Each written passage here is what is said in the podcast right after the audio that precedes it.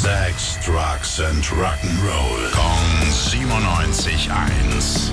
Rock News. Wie immer einen wunderschönen guten Morgen, lieber Tim. Was hast du Neues für uns? Guten Morgen. Ja, letzte Woche ist Meatloaf ja gestorben. Das hat wohl wirklich auch fast jeder mitbekommen. Aber wohl nicht ganz jeder, wie zum Beispiel das Team hinter dem Newsletter der Firma Weber Grill.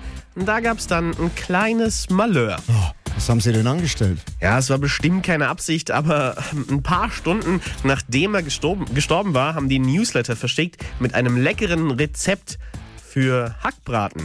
Auf Englisch also lecker Meatloaf. Oh, wow, wow, wow, shit happens. Das ist wirklich unangenehm.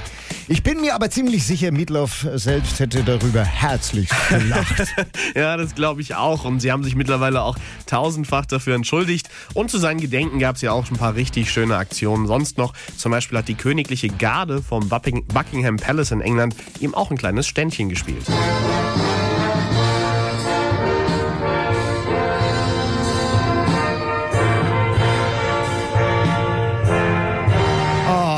Das ist echt schön. Ja, Tim, was sagt man dazu? Dankeschön. Rock News. Sex, Drugs and Rock'n'Roll. Kong 97.1. Frankens Classic Rocksender.